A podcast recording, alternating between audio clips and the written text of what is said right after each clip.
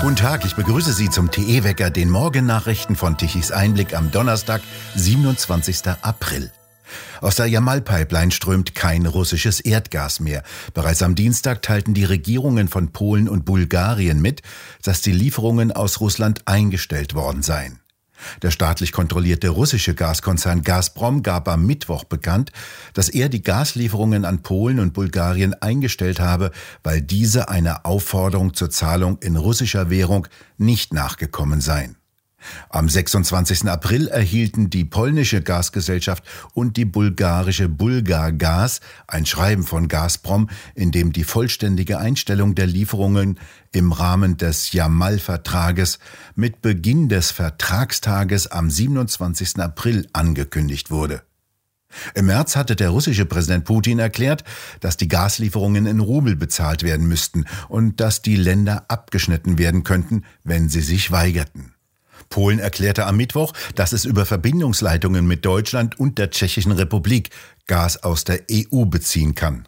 Eine wichtige Versorgungsquelle sei weiterhin die einheimische Produktion, wobei die Gasvorräte in den Speicheranlagen in Polen, die derzeit zu etwa 80 Prozent gefüllt seien, eine zusätzliche Sicherheit darstellten. Polen verfügt zudem über ein LNG-Terminal, in dem verflüssigtes Erdgas angelandet werden kann. Zum ersten Mal hat Moskau damit die bestehenden Gaslieferverträge gebrochen. Eine Zeitenwende sei das, schätzen Energieexperten wie Georg Zachmann vom Brüsseler Institut Brügel. Die ökonomischen Konsequenzen des Vertrags und Vertrauensbruches könnten nicht überschätzt werden. Russland liefere immer, diese große Konstante der deutschen Energiepolitik gelte nicht mehr, sagte Zachmann. Damit seien wir in einer anderen Welt. Zum Ende dieses Jahres laufen eine Reihe langfristiger Verträge über Gaslieferungen zwischen Russland und Europa aus. Die meisten Gaskäufer dürften sich nach anderen Quellen umsehen und nicht wieder zu Russland zurückkehren. Erst in Planung ist eine Pipeline, mit der Erdgas aus dem Westen Sibiriens, das bisher nach Europa gepumpt wird, nach China umgeleitet werden könnte. Frühestens 2030 dürfte diese Leitung fertiggestellt sein. Zudem berichten Fachinformationsdienste von Schwierigkeiten in den Gasfeldern im Osten Sibiriens. Dort lieferten aufgrund von Fehlern Gasbohrungen keine oder deutlich weniger als die erwarteten Gasmengen. In Deutschland sei die Versorgung mit Erdgas aktuell gesichert, das hat zumindest die Bundesnetzagentur am Mittwoch berichtet. Der Leiter der Internationalen Energieagentur Birol bezeichnete den Schritt Russlands als Bewaffnung der Energieversorgung. Die Europäische Union bezieht rund 40 Prozent ihrer Gaslieferungen und 27 Prozent ihrer Ölimporte aus Russland. Der jüngste Schritt Russlands hat die europäischen Gaspreise weiter in die Höhe getrieben. Sie stiegen gestern um 24 Prozent an. Heute soll der Bundestag endgültig über die Abschaffung der EEG-Umlage über die Stromrechnung entscheiden. Bereits im Februar war dies beschlossen worden. Jetzt soll sie ab Juli abgeschafft werden. Nicht in der Diskussion steht jene neue Steuer auf CO2, über die die EEG-Gelder wieder vom Verbraucher geholt werden. Jetzt soll auch die Energiesteuer auf Kraftstoffe für drei Monate gesenkt werden. Einkommenssteuerpflichtige Erwerbstätige sollen zum Ausgleich der hohen Energiekosten eine Pauschale von einmalig 300 Euro brutto bekommen. Das Geld wird vom Arbeitgeber als Zuschuss zum Gehalt ausgezahlt. Bei Selbstständigen wird die Steuervorauszahlung gesenkt. Die 300 Euro müssen wiederum bei der Einkommensteuer versteuert werden. Von Juni bis Ende August sollen die Fahrgäste im Nah- und Regionalverkehr bundesweit für 9 Euro pro Monat fahren können. Auf dem Land ohne ausreichenden öffentlichen Personennahverkehr gibt es nichts.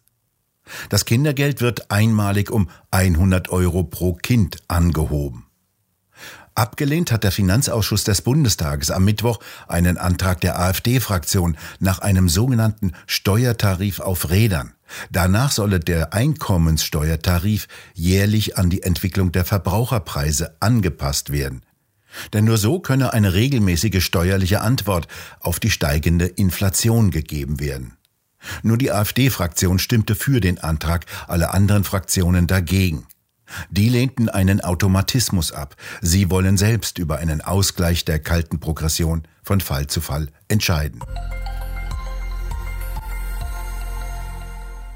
Um Tempolimits geht es bei einer Petition, die in dieser Woche beim Petitionsausschuss des Deutschen Bundestages eingereicht wurde. In der fordern die Unterzeichner ein allgemeines Tempolimit auf deutschen Autobahnen von 100 Kilometer pro Stunde sowie 80 Kilometer pro Stunde außerhalb von Ortschaften und 30 Kilometer pro Stunde innerorts. Auf lediglich 1,4 Prozent aller deutschen Straßen übrigens herrscht noch keine Geschwindigkeitsbegrenzung. Daneben wünscht sich die Petition weitere Verbote, beispielsweise von Inlandsflügen und autofreie Sonntage. Nach dem verkehrspolitischen Sprecher der AfD-Bundestagsfraktion, Dr. Dirk Spaniel, sei die Petition für ein Tempolimit so wörtlich absurd. Der volkswirtschaftliche Schaden eines Tempolimits auf deutschen Autobahnen sowie auf Landstraßen und innerorts werde die Spriteinsparungen bei weitem überwiegen.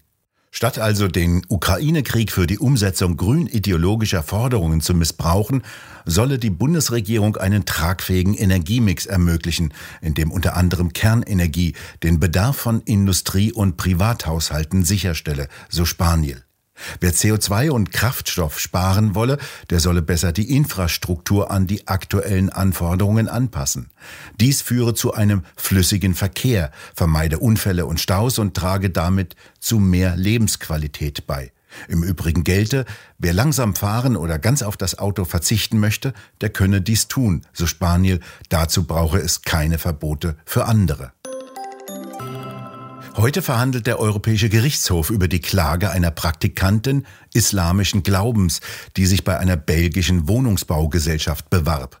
Die Gesellschaft verlangte, dass die Praktikantin ohne Kopftuch zur Arbeit erscheint, entsprechend den internen Regeln des Unternehmens, wonach religiöse, weltanschauliche oder politische Überzeugungen weder durch Worte noch durch Kleidung zum Ausdruck gebracht werden dürfe. Eine erneute Bewerbung der Praktikantin mit dem Angebot, eine andere Kopfbedeckung zu tragen, wurde ebenso abgelehnt.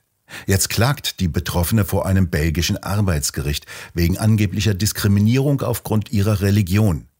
Das Arbeitsgericht in Belgien legte dem EuGH den Fall zur Entscheidung vor.